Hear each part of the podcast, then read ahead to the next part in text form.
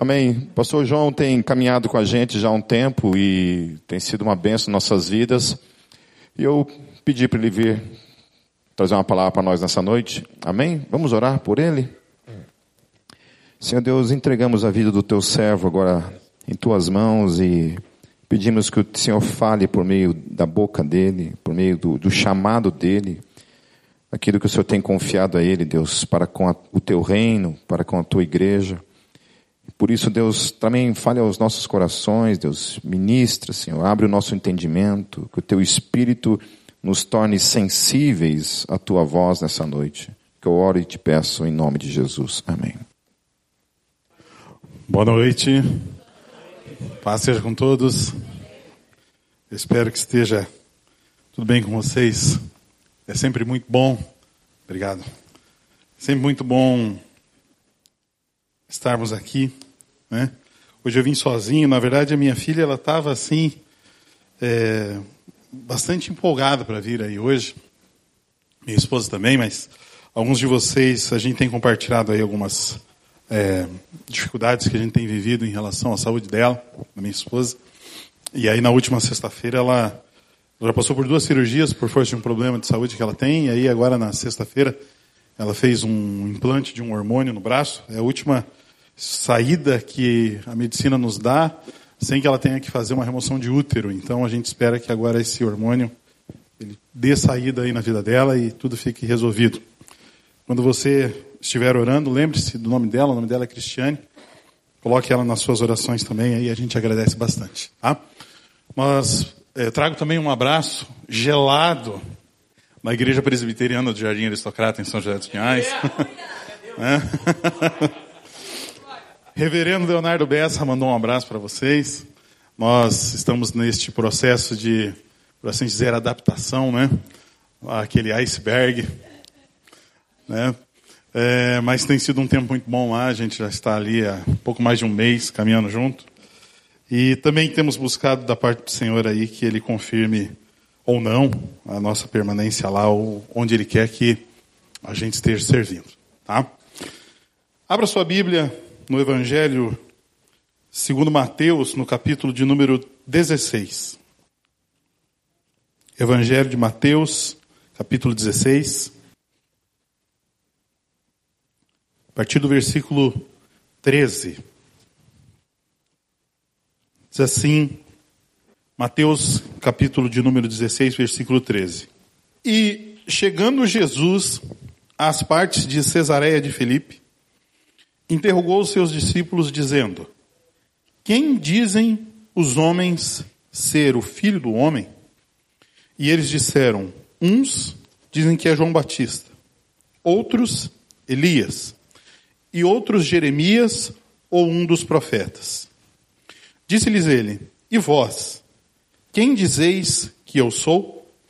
E Simão Pedro respondendo disse: Tu és o Cristo, o Filho do Deus vivo. E Jesus respondendo disse-lhe: Bem-aventurado és tu, Simão Barjonas, porque não foi carne e sangue quem tu revelou, mas meu Pai que está nos céus. Amém? Deixe sua Bíblia marcada nesse texto, curva sua cabeça, vamos orar novamente. Senhor nosso Deus, Pai querido, nós estamos aqui na tua presença, junto com a tua igreja, junto com o teu corpo neste lugar.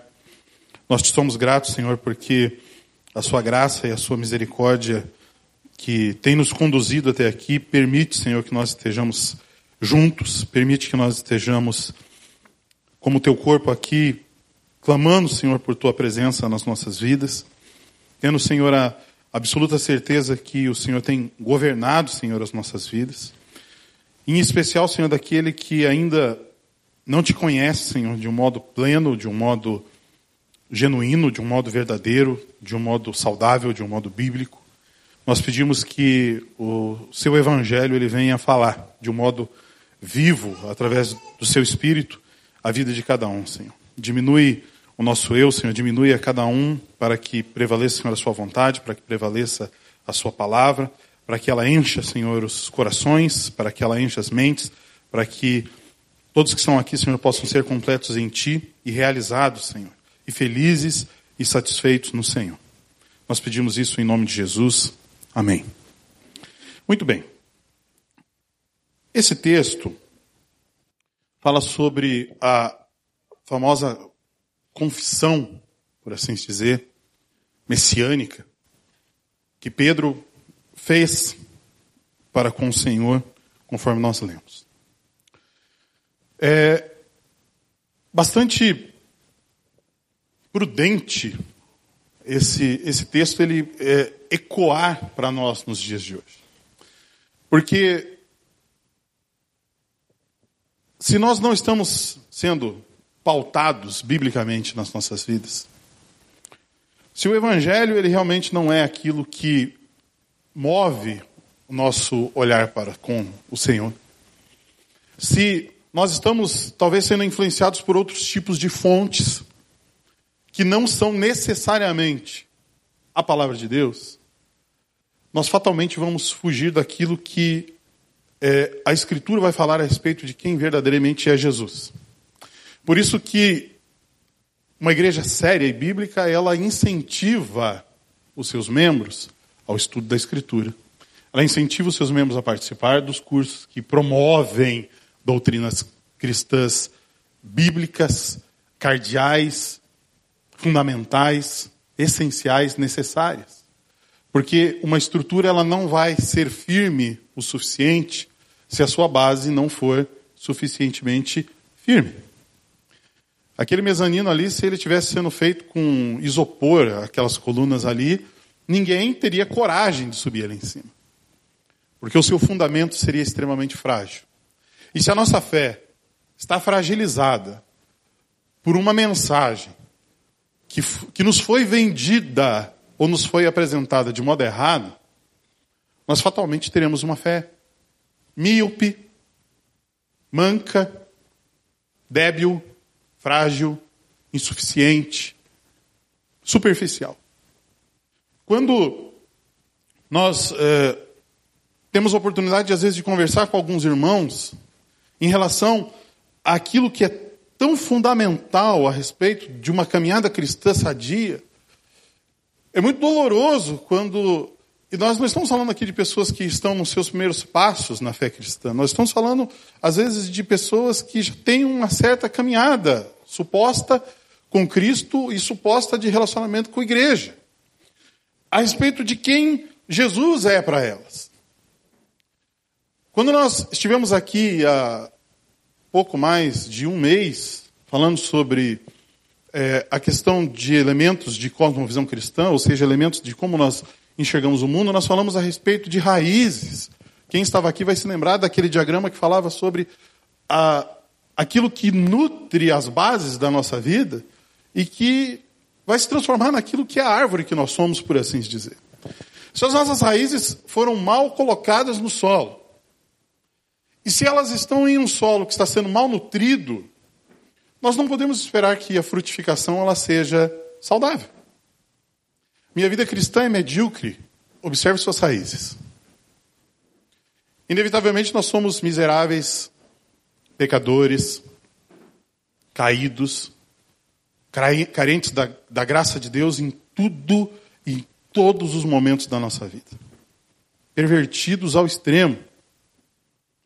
E se a misericórdia de Deus não nos alcança o tempo todo nós seríamos consumidos por uma simples fração de pensamento que não está condizente com aquilo que a palavra de Deus diz.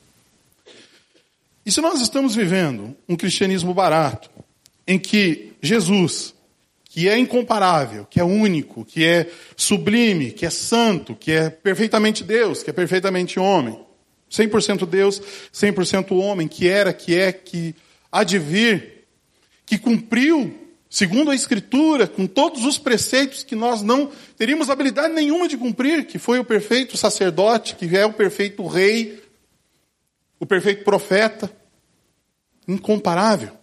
Cristo não pode ser comparado com absolutamente nada. Cristo não pode ser colocado em pé de igualdade com nenhum fundador de religião. Cristo não é um filósofo. Cristo não é um psicólogo. Cristo não é um economista. Cristo não é um modelo empresarial. Cristo não está é, com um divã do lado para nos dar recomendações de psicologia barata. Cristo é Senhor. Cristo é Deus. Cristo é o Cordeiro puro de Deus que pagou o preço da expiação do nosso pecado, que nos redimiu das nossas culpas, que colocou a justiça de Deus sobre as nossas vidas para que nós pudéssemos estar como igreja reunidos e nas nossas vidas individuais, prestando culto a Ele, servindo a Ele, tendo um relacionamento com Ele. Agora, se todos esses elementos estão sendo sucateados e barateados, nós não estamos servindo verdadeiramente a Cristo. E se você ainda não serve verdadeiramente a Cristo, se você ainda não o conhece, que essa noite seja uma noite oportuna para que o Evangelho penetre profundamente no seu coração. Para que a verdade do Evangelho de Cristo penetre na sua vida, para que a sua vida nunca mais seja a mesma. Porque a vida que nós vivemos em Cristo Jesus não é uma vida de cativeiro, mas é uma vida de liberdade. A visão míope que o mundo dá a respeito do cristianismo é que os cristãos são escravos de um sistema religioso, ou que os cristãos são servos é, submissos a doutrinas estúpidas e que, de repente, estão presos em uma religiosidade e que, na verdade, é uma vida fora disso, que é uma vida de liberdade. É um engano terrível, porque não existe liberdade mais satisfatória na vida de uma pessoa do que estar verdadeiramente submissa a Cristo Jesus, Senhor, bendito desde sempre e para sempre. Não existe plenitude maior do que isso. Agostinho de Pona fala sobre isso dentro do seu livro As Confissões, que a plenitude da satisfação humana está justamente no encontro com, com Ele, com o Senhor, com Cristo. A famosa síndrome do travesseiro fala sobre isso, que todas as pessoas, e até mesmo aqueles que não creem, fatalmente se perguntam de onde vieram, o que estão fazendo aqui, para onde vão. Todas essas respostas estão dentro da Escritura e elas estão em Cristo. Então, se Cristo está sendo desconstruído, como tem sido desconstruído nos nossos dias, desconstruído por denominações que perverteram a mensagem do Evangelho e transformaram Jesus em um office boy. Eu fui office boy, então posso falar de office boy, tá? E office boy, ser office boy era uma coisa terrível, né? Porque assim, o sujeito manda você lavar carbono e você não sabe, né, que você não pode lavar carbono e aí, quer dizer, alguém aqui lembra ainda o que é carbono, né? Alguém viu carbono na vida aqui, gente? De repente falando de uma coisa, né? Ninguém nunca viu. Todo mundo aqui tem 17 anos, né? Só eu. Mandava lavar carbono, mandava fazer umas coisas que nem existiam. E transformaram Jesus em um simples mensageiro, transformaram Jesus em um resolvedor de problemas baratos. Os liberais transformaram Jesus em talvez uma figura que nem existiu, talvez uma utopia, talvez uma mensagem de esperança. E quando biblicamente nós é, passamos a observar quem verdadeiramente ele é e como que a, a, a Bíblia nos traz a mensagem redentora na pessoa de, de, de Cristo, tudo isso precisa ser sempre trazido à memória. É interessante que na nossa jornada como cristãos, muitas coisas acabam se parecendo tão repetitivas. E Paulo vai falar a respeito disso que ele não se cansa e não se cansava de falar para com as igrejas sobre as mesmas coisas. Eduardo Mano tem uma música que fala sobre velhas verdades. E ele fala que ele canta aquelas velhas verdades porque o novo, às vezes, é uma coisa que soa estranho demais. E nós não precisamos estar buscando novidade, precisamos estar tendo uma vida de renovo em Cristo, no seu espírito, mas não buscando algo diferente a respeito de Cristo. Porque não é algo novo acrescentado em Cristo que trará satisfação espiritual, mas é a verdade eterna que está revelada na palavra de Deus para sempre. Então, Puxa, eu preciso buscar alguma coisa diferente, um novo best-seller, algo novo, uma nova revelação a respeito de Cristo. A concentração de tudo aquilo está, a respeito dele, está dentro do Evangelho e nada mais além do Evangelho. Já dá bastante trabalho, irmãos, estudar os quatro Evangelhos. E estudar toda a teologia que veio depois disso, na, no, na continuidade da igreja, através de Paulo e através dos outros apóstolos. Nós não precisamos de novas revelações ou de coisas novas. Nós precisamos de um fundamento firme, fixo e inabalável em quem Cristo é, conforme as Escrituras. E nada além daquilo que está nas Escrituras. Então, se essas questões a respeito dele têm sido pervertidas ou subvertidas, nós precisamos urgentemente rever e é, retrabalhar em cima disso. Dentro aqui do, do, texto que está em Mateus, como nós lemos aí em 16, e se você der uma folhadinha só um pouco aí para trás na sua Bíblia, você que está com a sua Bíblia aberta ou com a sua Bíblia ligada, é, no capítulo de número é, 15, no capítulo de número 15, eh, nós não vamos ler o texto todo, evidentemente, do capítulo 15, mas o capítulo 15 ele vem falando a respeito, até o 15, a respeito de milagres que Jesus vinha fazendo. Jesus faz milagres, tá, irmãos? Nós ainda continuamos acreditando que ele é capaz de fazer milagres nos dias de hoje. E ele tem feito milagres nas nossas vidas. Estarmos aqui hoje é um milagre. Porque se você acredita nessa mensagem, é porque o seu coração foi transformado. E se o seu coração foi transformado e deixou de ser uma pedra dura como este chão para ser um coração de carne, moldado segundo a vontade de Deus, é porque um milagre aconteceu na sua vida. Até aqui, ele vinha falando a respeito de milagres, vinha em especial, é, você observa nesse capítulo de número 15, a partir do versículo 29, sobre a segunda multiplicação de pães e peixes, e a primeira multiplicação aconteceu no capítulo 14, se você quiser depois observar isso na sua casa com calma. Ele entra nesse capítulo de número 16, o Evangelho, falando a respeito do fermento dos fariseus, que dizia a respeito de hipocrisia e angústia deles por sinais messiânicos para que Jesus provasse quem de fato ele era. E ainda que Jesus tivesse feito milagres como multiplicação de pães e peixes, aquilo não era suficiente para que eles acreditassem quem era Jesus. Então você observa muito bem que não é através de milagres meramente visuais que as conversões genuínas acontecem. Porque ainda que um morto talvez fosse ressuscitado aqui, fatalmente uma pessoa que pudesse estar aqui e não acreditasse, enxergaria naquilo uma fraude. Porque a verdadeira transformação é uma regeneração que começa de dentro e vai sendo posta para fora. De fora para dentro a gente consegue fraudar, de fora para dentro a gente consegue enganar, de fora para dentro a gente veste uma capa de cristianismo que muitas vezes engana muita gente. Mas verdadeiramente quem nós somos, nós sabemos quem somos e o Espírito de Deus nos revela todos os dias quem nós somos. Quando nós chegamos neste trecho em especial, há uma mudança total de norte dentro do Evangelho. Até aqui, Jesus vinha, por assim dizer, trabalhando e operando com sinais e maravilhas e prodígios e milagres de coisas deste, por assim dizer, é, desta realidade, desta terra. E quando entra nessa parte que Jesus é, recebe essa confissão de Pedro, o evangelho muda totalmente de sentido e começa a apontar para a cruz. Até então estava apontando para milagres e prodígios que atestavam a messianidade de Cristo. Então, todo milagre e prodígio que acontece precisa estar centrado na glória de Deus. Por isso que o lema das igrejas cristãs que prezam por uma, por uma teologia verdadeiramente bíblica é que a glória seja dada a Deus em tudo e em todas as coisas. Só lhe dio glória. Somente a Ele, a Deus, a glória. Quando qualquer tipo de feito miraculoso não aponta a glória para Deus, fatalmente a gente está em cima de algum erro, certamente. Quando a gente chega neste momento específico aqui do Evangelho, começa a apontar para a cruz de Cristo, começa a apontar para a obra maior que ele veio completar aqui na terra.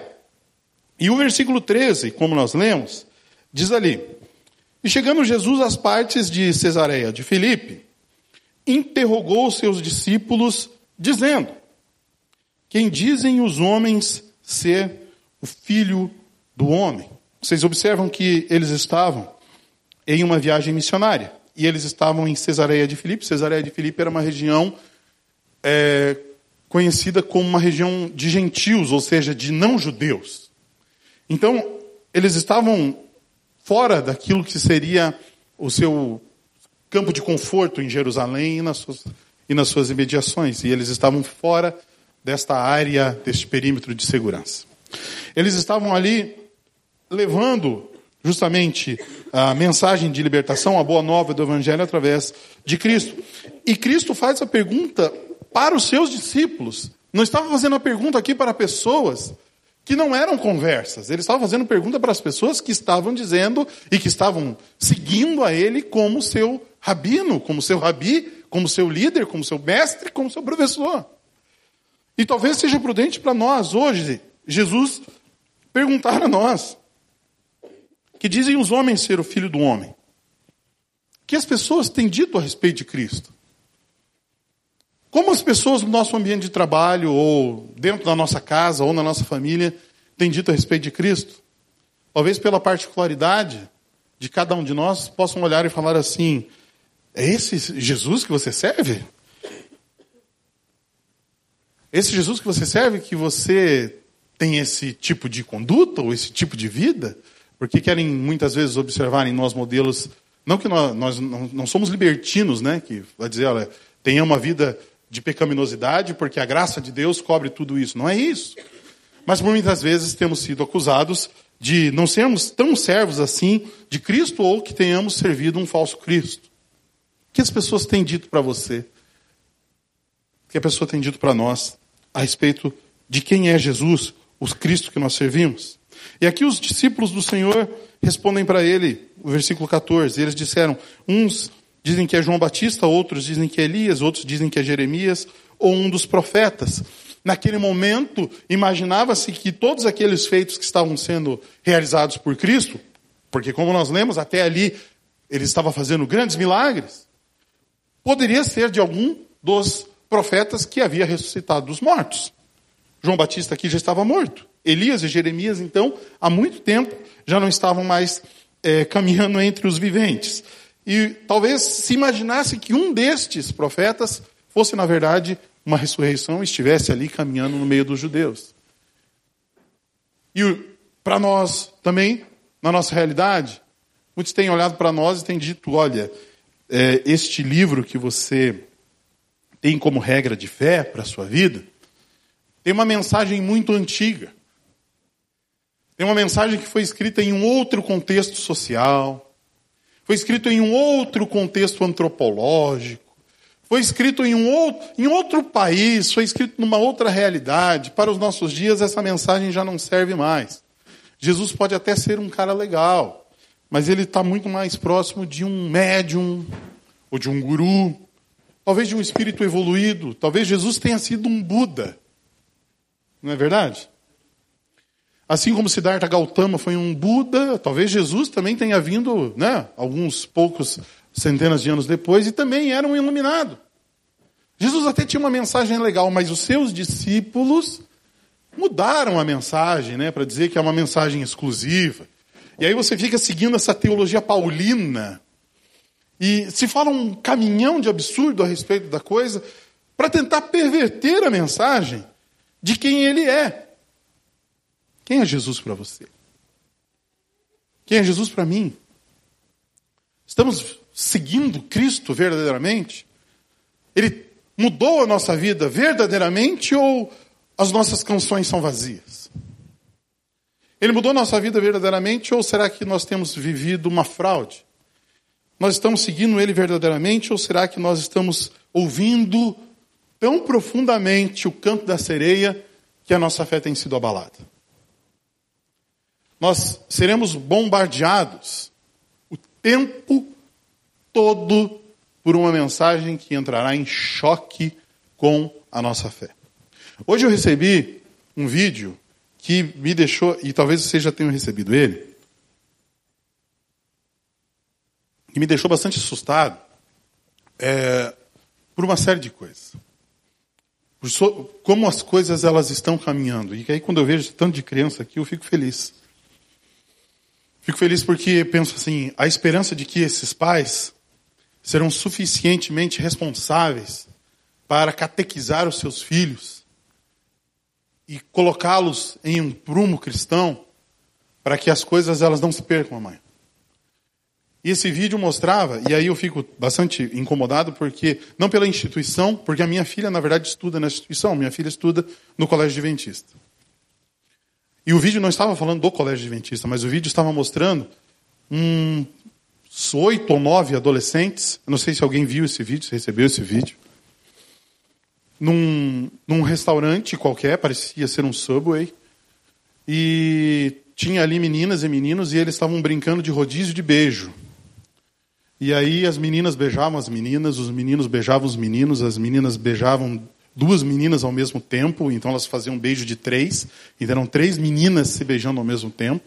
Tudo isso para expor, talvez, as suas perversidades de coração, para que todos possam ver o que é aquilo que está dentro do coração delas. Para expor a imagem de que uma instituição que, ainda que tenha uma série de particularidades teológicas, mas que defende valores familiares, não tem poder de submeter eles a essa mensagem. Os seus pais não têm poder de submetê-los a uma mensagem correta. E que eles fazem aquilo que eles querem. E que eles vão fazer aquilo que eles querem onde quer que eles estejam. Uma juventude que tem caminhado a passos largos para uma destruição. E ainda brincam. Vamos fazer isso aqui mesmo porque nós vamos todos para o inferno, então vamos, vamos nos entregar às nossas paixões. Que Cristo é esse que talvez tenha sido é, apresentado para esta gente, ou sequer foi apresentado, que se revela-se de uma maneira tão profunda assim. O que está acontecendo com esse mundo? O que está acontecendo com a nossa sociedade? É um colapso social tão terrível. E este maldito canto de sereia tenta chegar nos nossos ouvidos como se isso fosse normal. E a gente vai ouvir no trabalho que isso é normal, e quando você se posiciona contra esse tipo de coisa, você é taxado de dinossauro, você é taxado de uma pessoa antiga, você é taxado como uma pessoa que faz a leitura do mundo através de um livro que oprime as minorias, que oprime, que oprime e que oprime. A mensagem do evangelho ela, ela é uma mensagem de opressão sim para aqueles que querem permanecer em uma vida desregrada. Aí é inevitável. É um choque total de cultura. A gente caminha numa direção, o sistema das coisas caminha em outra. Isso é inevitável. Só que ainda que nós estejamos aqui, nós não somos daqui, nós somos dele, nós somos comprados por ele, nós servimos a ele, e bendito seja Cristo Jesus, porque nos libertou desta mentalidade maldita para termos uma mentalidade bíblica e seguirmos a ele biblicamente, conforme a, a Escritura revela quem ele é. Versículo 15: Disse-lhe, disse-lhes ele, disse Jesus ali aos seus discípulos: E vós, quem dizeis que eu sou? Os de fora não sabem quem Cristo é. Por isso que a mensagem de evangelização precisa ser perpetuada. E talvez você está aqui hoje, nessa noite, porque você foi alcançado por alguém daqui ou de outro lugar que levou essa mensagem até você. Que levou a mensagem do Evangelho até você. Que falou a respeito de uma vida melhor. Não uma vida melhor em um sentido material imediato, não de um cristianismo barato, não de uma mensagem genérica, não de uma mensagem sem vergonha que fala a respeito de uma benesse momentânea aqui agora. Olha, venha para cá porque aqui tem milagre, venha para cá porque aqui existe uma transformação, venha para cá porque a sua carteira nunca vai estar tão cheia se você vier para cá. É interessante que você vai e a sua carteira fica mais vazia ainda, né? E você fica mais frustrado ainda, porque nem chega até você aquilo que dizem que chega. E tiram de você, e subvertem de você. Porque não é apresentado a mensagem genuína. Porque não é apresentado a mensagem que liberta. Porque não é apresentado o Cristo que preenche. Cristo preenche as lacunas das nossas estupidezes, das nossas insensatezes, daquilo tudo que a gente tenta preencher com tantas coisas que não preenchem ele entra e preenche e completa. Disse-lhes ele, versículo 15: E vós quem dizeis que eu sou? Quem Cristo tem sido para você, meu irmão? Quem Cristo tem sido para mim? Quem Cristo tem sido para nós? Será que nós estamos navegando nessa turbulência toda, confiando verdadeiramente nele? Ou será que a gente tem sido aquele tipo de cristão que, diante da menor adversidade que existe, acredita que o Senhor nos deixou? Acredita que nós estamos sozinhos, porque uma conta de água está vencida há 30 dias e a gente não consegue pagar. Ô oh, Senhor, o que está acontecendo com a minha vida, né? O Senhor me abandonou. Não consigo nem pagar a conta de água. Vão cortar água porque o Senhor me abandonou. Não vão cortar água porque talvez você tenha gastado mais em outras coisas e não tenha pagado a água. Não é porque o Senhor te abandonou. Por que tal coisa tem batido a minha porta? Vamos conhecer a Escritura, porque o Senhor mesmo disse que há momentos na vida da gente que sol vai nascer sobre a casa de justos e de injustos. O sol vai raiar na janela de justos e injustos, e a chuva vai cair no jardim de justos e de injustos, de bons e de maus. No mundo vocês terão aflições, mas vocês não precisam ter medo disso. Vocês simplesmente precisam prosseguir, confiar, caminhar, confiar e crer. Isso aqui é muito passageiro perto da glória eterna. É muito passageiro. É muito rápido perto daquilo que uma eternidade toda representa. Vamos confiar naquilo que ele diz a respeito de si e aquilo que a Escritura vai nos falar. Versículo de número 16. E Simão Pedro respondendo disse-lhe: Tu és o Cristo, tu és o ungido, tu és o Messias, o Filho do Deus vivo. E se você já fez essa confissão e você acredita nisso verdadeiramente, que ele é o Cristo, o Filho do Deus vivo, um com Deus, nosso Deus triuno através do Pai, do Filho e do Espírito, é justamente por uma resposta que está no versículo 17. E Jesus respondendo, disse-lhe: Bem-aventurado és tu, Simão Barjonas, porque não foi carne e sangue que te revelou, mas o meu Pai que está nos céus. Bem-aventurado é você, Pedro, Maria, Lucas, João, Paulo e qualquer outro nome, e o nome que você tiver, você pode colocar aqui. Respondendo, disse-lhe: Bem-aventurado é você, porque não foi carne e sangue que revelou isso para você, mas meu Pai que está no céu. Você não teria a capacidade humana, intelectual e moral de chegar diante de Deus e fazer uma revelação dessa. Uma, uma, uma, resposta dessa, uma confissão dessa, só pode ser dada por quem nasceu de novo. E o nascer de novo não é dado por homens. A gente pode chamar vocês aqui na frente e ficar soprando no microfone, né? Recebe agora. Pode cair no chão, rolar. E eu tocava bem, seu moço. Eu só não mando foto para você e nem para você, tá? Eu sei que vocês, né? É pai e filho. Era tocador de chofar, irmão. Nossa, que vergonha, gente.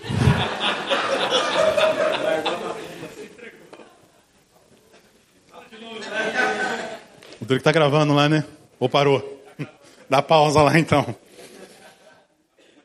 Tocava berrante, seu moço, para destruir as fortalezas.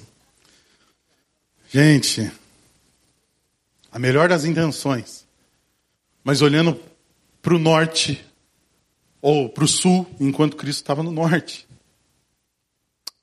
É o Evangelho que liberta. É a mensagem do Evangelho que liberta. E o novo nascimento não se dá por isso, ou por qualquer tipo de instrumentação humana, ou por palavras bonitas, ou por tentativas de persuasão humana. É o Espírito Santo que simplesmente faz nascer de novo um coração na gente. Transforma nossas vidas. Transforma quem nós somos.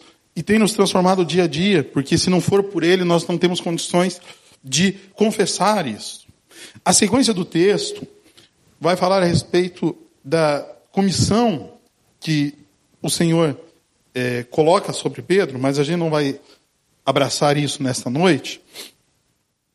É, mas vai falar aqui, a partir ali do versículo 21, eu gostaria que você folhasse aí a sua Bíblia no capítulo ainda 16, no versículo 21, é, a respeito daquilo que é a teologia do martírio de Cristo. Desde então, versículo 21, começou Jesus a mostrar aos seus discípulos que convinha ir a Jerusalém e padecer muito dos anciãos e dos principais dos sacerdotes e dos escribas e ser morto e ressuscitar ao terceiro dia. E Pedro, tomando-o à parte, começou a repreendê-lo, dizendo: Senhor, tem compaixão de ti, de modo nenhum te acontecerá isso. Ele, porém, voltando, disse para Pedro: Para trás de mim, Satanás, que me serves de escândalo, porque não compreendes as coisas que são de Deus, mas só as que são dos homens. Há bastante controvérsia nos comentários em relação ao que estava acontecendo aqui, talvez. Ah, Pedro estava possesso pelo demônio, ou simplesmente Pedro estava, é, porque a palavra Satanás ela significa opositor, inimigo, oposição.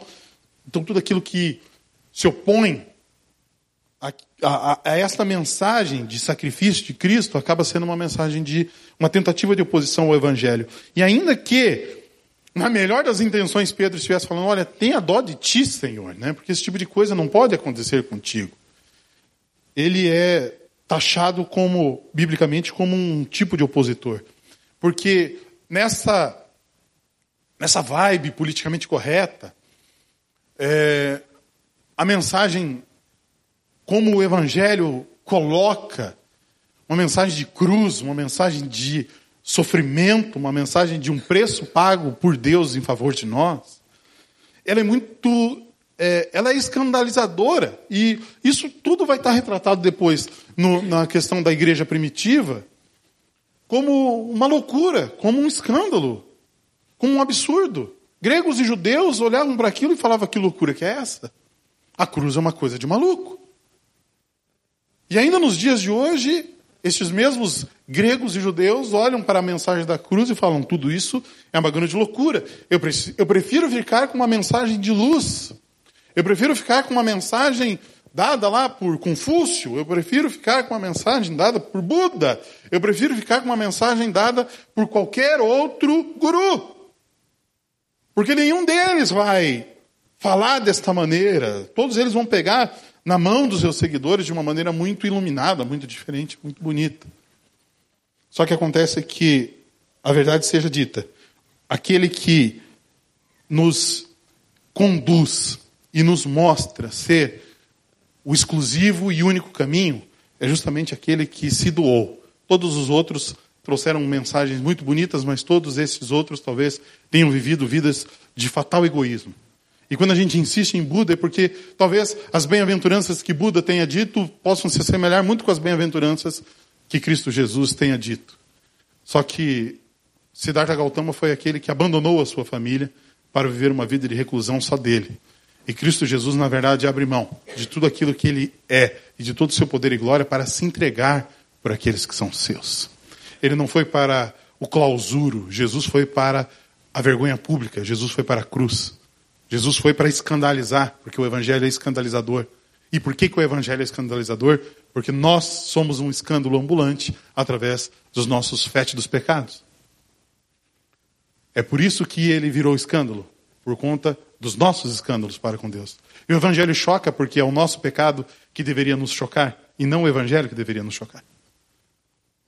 Só que quando Deus deste século cega o entendimento dos incrédulos, eles não conseguem ver o quão perniciosos são os seus corações e as suas mentes. O discípulo de Cristo, para a gente poder encerrar, caminha conforme diz o andamento deste, deste capítulo, a partir do versículo 24. Então disse Jesus aos seus discípulos: Se alguém quiser vir após mim, renuncie-se a si mesmo. Tome sobre si a sua cruz e siga-me. Porque aquele que quiser salvar a sua vida, perdê-la-á. E quem perder a sua vida por amor de mim, achá-la-á. Pois que aproveita o homem ganhar o mundo inteiro se perder a sua alma? Ou que dará o homem em recompensa da sua alma? Porque o filho do homem virá na glória de seu Pai, com os seus anjos, e então dará a cada um segundo as suas obras. Em verdade, vos digo que alguns há, dos que estão aqui, que não provarão a morte até que vejam vir o filho do homem no seu reino. E aqui não é porque Jesus estava dizendo que todos os seus discípulos estariam vivos quando ele voltasse, mas sim que eh, alguns não provariam a morte porque viriam Jesus ressuscitado dos mortos, inaugurando um novo tempo e uma nova promessa e uma nova esperança que nós temos vivido nos dias de hoje. Nós acreditamos, e eu espero que você ainda acredite, amém? Neste versículo 27, porque o filho do homem virá na glória de seu Pai com seus anjos, e então dará a cada um segundo as suas obras. Só que tudo isso só é possível se esta resposta que está no versículo de número 17 deste mesmo capítulo estiver latente em nós. E Jesus, versículo 17, respondendo, disse-lhe: Bem-aventurado és tu, Simão Barjonas, porque não foi carne e sangue que te revelou, mas o meu Pai que está nos céus. Toda obra de salvação dele em nós está baseada neste novo nascimento, neste, neste novo norte, neste, nessa mudança completa de vida. E para que a gente não, não venda a verdade do Evangelho, para que a gente não subverta aquilo que é a mensagem da cruz, para que a gente continue proclamando através das nossas vidas, dos nossos feitos, dos nossos ensinos, de quem nós somos no dia a dia, nas músicas que cantamos, nos livros que nós lemos, nós precisamos estar andando numa boa companhia, numa boa influência. Salmo de número 1, para a gente poder encerrar. E é interessante que o que diz respeito a isso que eu falei, de uma boa companhia, Charles Spurgeon nos dá uma recomendação sobre todas as influências que nós podemos receber. Você deve visitar tudo aquilo que é bom, ou seja, visite os bons livros, mas more na Bíblia. Toda regra máxima de qualquer coisa na vida da gente precisa estar na autoridade da Bíblia, precisa estar na autoridade daquilo que o Senhor fala na Sua palavra. Nós não vamos ler o salmo inteiro, mas nós vamos simplesmente pensar aqui no seguinte: versículo 1. Bem-aventurado o varão que não anda segundo o conselho dos ímpios, ou bem-aventurado o homem, a mulher, enfim, a pessoa cristã, que não anda segundo o conselho dos ímpios, nem se detém no caminho dos pecadores, e nem se assenta na roda dos escarnecedores. Isso aqui não é uma recomendação para que nós nos afastemos dos incrédulos. Até porque é impossível ser luz escondido debaixo da cama. E o sal só salga se. E só tem algum valor se ele está no meio da comida. Porque se ele está lá dentro do pacote, ele não tem valor nenhum. E nós não estamos sendo recomendados aqui a nos afastar daqueles que não creem. Muito pelo contrário, a mensagem precisa ser proclamada. Só que aquele que nasceu de novo não anda segundo o conselho dos ímpios. Anda segundo o conselho da Escritura. Aquele que nasceu de novo não se detém no caminho, porque quando você está ouvindo um conselho, fatalmente você se detém. E talvez você vai se assentar. Então, se o canto da sereia agradou um pouquinho, e aí você dá aquela parada para poder ouvir um pouco melhor, talvez você pode se assentar e você pode começar a ser influenciado por uma mensagem que não vai agregar absolutamente nada. Antes tem seu prazer, versículo 2, na lei do Senhor e na sua lei medita de dia e de noite, na sua palavra. Pois será como a árvore plantada junto aos ribeiros de águas, a qual dá o seu fruto na estação própria e cujas folhas não caem, e tudo quanto fizer prosperará. E tudo quanto fizer será bem sucedido, e tudo quanto fizer dará certo. E dará certo por quê? Porque a gente é legal? Não. Dará certo porque a gente é bonzinho? Não. Dará certo porque a gente merece? Também não. Vai dar certo para que Deus seja glorificado através das nossas vidas. E isso só será possível se o nosso coração nasceu de novo. E isso só será possível se de fato, se de fato nós temos vivido com um coração e uma mente totalmente bíblica e totalmente nascida de novo. Ah, eu ainda tenho algumas nuances na minha cabeça, óbvio, nós estamos aqui, mas nós não somos daqui. O que importa é que nós tenhamos muito bem fixados os nossos olhos naquilo que importa. Eu gostaria que você ficasse de pé no seu lugar, que você fechasse seus olhos, para que nós possamos orar mais uma vez, confiantes no Senhor, de que aquele que fez nascer um novo coração em nós. E se ainda não fez nascer um novo coração em você, pedimos que seja um momento oportuno para que isso aconteça. Para que a sua vida seja transformada, para que a verdade ela descortine diante de você como ela descortinou aos olhos daqueles que já nasceram de novo e que enxergam toda a beleza de tudo aquilo que existe e que tudo aquilo que está sustentado está em Cristo e fora dele não há absolutamente nada que importe, nada que tenha valor. Somente nele existe valor para, para uma vida ser muito bem vivida.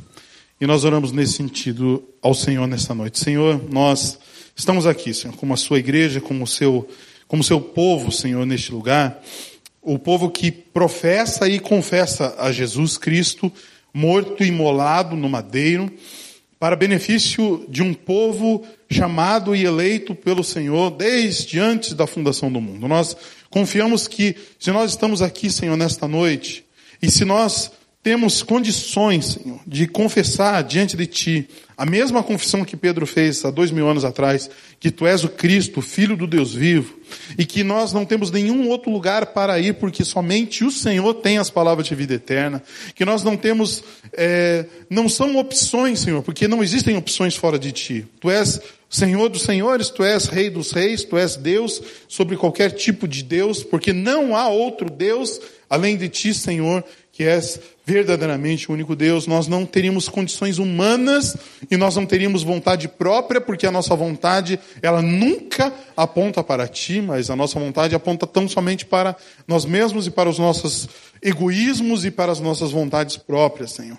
Nós somos gratos porque o Senhor fez nascer um coração novo em cada um que está aqui. Nós somos gratos porque o seu evangelho fala com cada um daquele que está aqui.